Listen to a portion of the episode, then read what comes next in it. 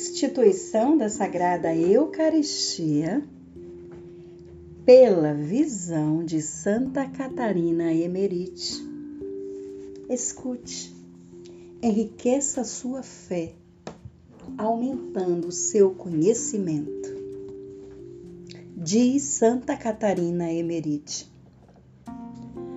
Por ordem do Senhor, o mordomo pusera novamente a mesa e colocara um pouco mais alto e no meio, coberto de um tapete, sobre o qual estendera uma toalha vermelha e em cima desta outra branca, bordada, a qual um crivo por baixo. Por baixo da mesa pôs um jarro de água e outro de vinho.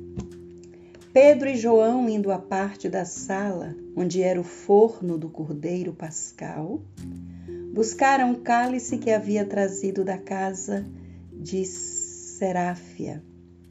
Transportaram-no solenemente dentro do invólucro. Eu tinha a impressão de que carregavam um tabernáculo. Colocaram sobre a mesa diante de Jesus. Havia também um prato oval com três pães ázimos, brancos e delgados, marcados com sulcos regulares.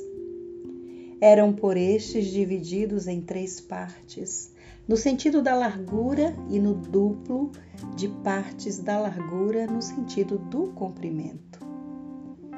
Os pães estavam cobertos Jesus já lhes fizera ligeiras incisões durante a ceia pascal, para parti-lo mais facilmente, e pusera por baixo da toalha a metade do pão partido no banquete pascal. Estavam também sobre a mesa um cântaro de água e outro de vinho, como também três vasos, um com óleo grosso, um com azeite e o terceiro vazio e mais uma espátula. Desde os tempos antigos reinava o costume de partir o pão e beber do mesmo cálice no fim do banquete. Era sinal de fraternidade e amor, usado por ocasião de boa-vinda e despedida. Creio que há alguma coisa a este respeito também na Sagrada Escritura. Jesus, porém, elevou esse uso à dignidade do Santíssimo Sacramento. Até então não tinha sido somente rito simbólico e figurativo. Pela traição de Judas, foi levado ao tribunal também a acusação de ter Jesus juntado alguma coisa nova às cerimônias da Páscoa. Nicodemos, porém, provou com trechos da Escritura Sagrada que este uso de despedida era muito antigo. O lugar de Jesus era entre Pedro e João. As portas estavam fechadas. Tudo se fez com solenidade misteriosa. Depois de se haver tirado o cálice o invólucro e levado à parte separada da sala, rezou Jesus, falando num tom solene. Vi que lhes explicava todas as santas cerimônias da última ceia, como era, como se um sacerdote ensinasse aos outros a Santa Missa. Em seguida, tirou da bandeja em que estavam os vasos um tabuleiro corrediço. Tomou um pano de linho que cobria o cálice e estendeu sobre o tabuleiro. Depois o vi tirar do cálice uma patena redonda e pô-la sobre o tabuleiro coberto. Tirou então os pães que estavam ao lado num prato coberto com um pano de linho e colocou na patena diante de si. Os pães que tinham a forma de um quadrilátero oblongo excediam dos dois lados a patena, cuja borda, porém, permanecia visível na largura. Em seguida, puxou para si o cálice, tirou dele um copinho, colocando também os seis copos pequenos à direita e esquerda do cálice. Depois benzeu o pão ázimo e creio também os olhos que estavam ao lado. Levantou a patena em que estavam os pães ázimos com ambas as mãos. Olhou para o céu, rezou e ofereceu a Deus. Pôs a patena no tabuleiro e cobriu-a. Depois tomou o cálice, mandou Pedro derramar vinho e João derramar água, que antes benzera e juntou ainda um pouco de água que colheu com uma colherzinha. Benzeu o cálice, levantou, ofereceu e, rezando, colocou no tabuleiro. Mandou a Pedro e João derramar-lhe água sobre as mãos por cima do prato, em que anteriormente foram postos os pães ázimos e tirado a colherinha do pé do cálice. Apanhou um pouco de água que lhe correra sobre as mãos e aspergiu sobre as mãos dos dois apóstolos. Depois passou o prato em redor da mesa e todos lavaram nele as mãos. Não me lembro bem se foi essa a ordem exata das cerimônias, mas tudo isso que me lembro muito é, me lembra o sacrifício da Santa Missa, comoveu-me profundamente. Durante esse santo ato, tornou-se Jesus cada vez mais afetuoso. Disse-lhe que agora queria dar-lhe tudo o que tinha, sua própria pessoa. Era como se derramasse sobre eles todo o seu amor e viu-os tornar-se transparente. Jesus parecia uma sombra luminosa.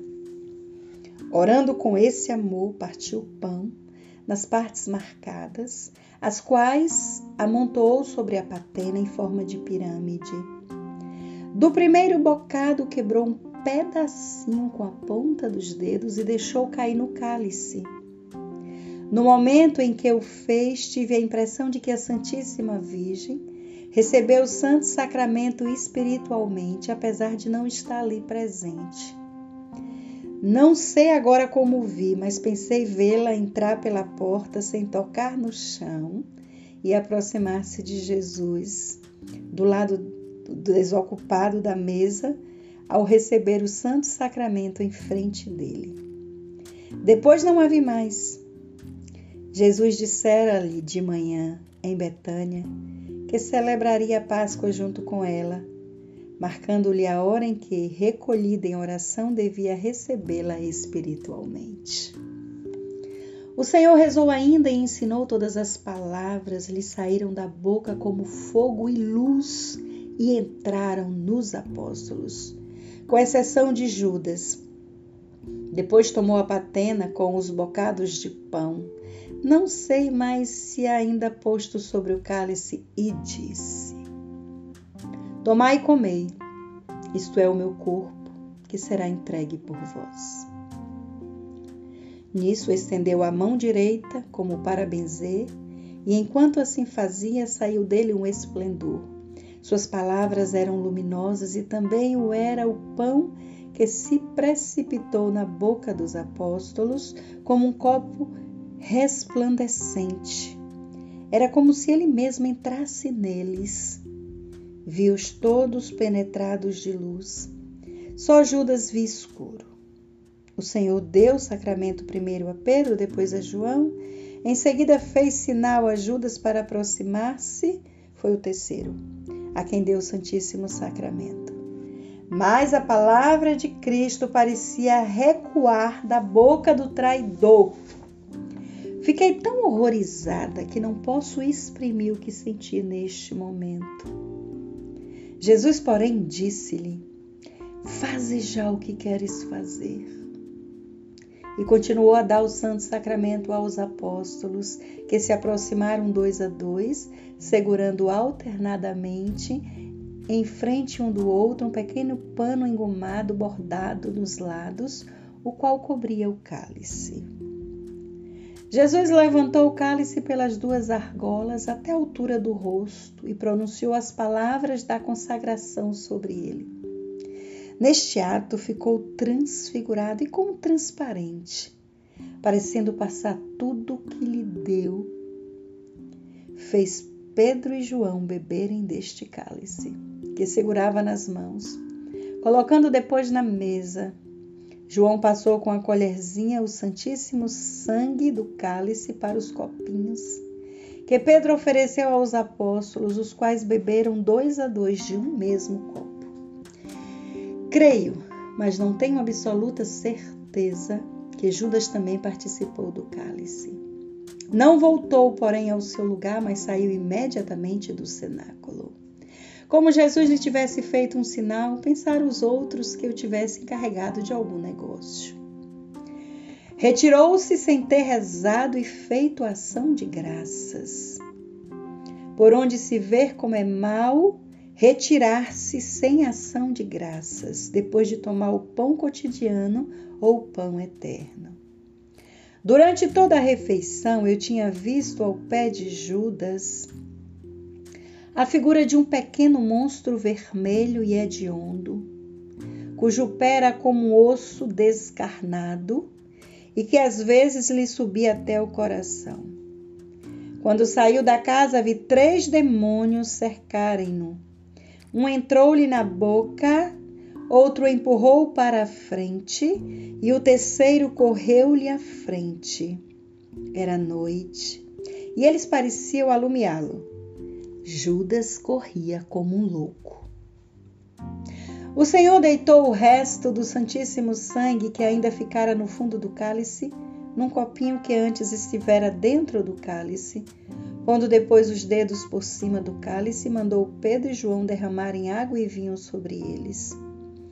Feito isso, fê-los beber ambos do cálice e o resto vazou nos copinhos, distribuindo pelos apóstolos. Em seguida, Jesus enxugou o cálice, meteu nele o pequeno copo contendo o resto do Santíssimo Sangue. Colocou em cima a patena com restantes pães ázimos consagrados, pôs a tampa e cobriu o cálice de novo com o pano, colocando depois sobre a bandeja entre os seis copinhos. Viu os apóstolos comungarem do resto do Santíssimo Sacramento depois da ressurreição de Jesus. Não me lembro de ter visto o Senhor comer as espécies consagradas, a não ser que eu não reparasse. Dando o Santíssimo Sacramento, deu-se de modo que parecia sair de si mesmo e derramar-se nos apóstolos, numa efusão do amor misericordioso. Não sei como posso exprimi-lo. Também não vi Melquisedeque, quando ofereceu pão e vinho, comê-lo e bebê-lo. Soube também porque os sacerdotes o consomem, apesar de Jesus não ter feito isso. Dizendo isso, Catarina Emerick virou de repente a cabeça como para escutar. Recebeu uma explicação sobre esse ponto, do qual pôde comunicar somente o seguinte: se fosse administrado pelos anjos, estes não teriam recebido. Se, porém, os sacerdotes não recebessem, já se teria perdido há muito, porque isso é que se conserva. Todas as cerimônias durante a instituição do Santíssimo Sacramento foram feitas por Jesus com muita calma e solenidade, para ao mesmo tempo ensinar e instruir os apóstolos, os quais depois tomarem nota de certas coisas nos pequenos rolos que continham consigo. Todos os movimentos de Jesus para a direita e para a esquerda eram solenes, como sempre que estava rezando. Tudo mostrava em geral o santo sacrifício da missa. Durante a cerimônia e em outras ocasiões, vi também os apóstolos se inclinarem uns diante dos outros ao aproximarem-se, como ainda fazem até os sacerdotes no dia de hoje. Aqui está a narração de Santa Catarina Emerite sobre a instituição do Santíssimo Sacramento. Que você tenha um bom proveito desse material e viva intensamente tudo o que precisa viver. Que Deus te abençoe.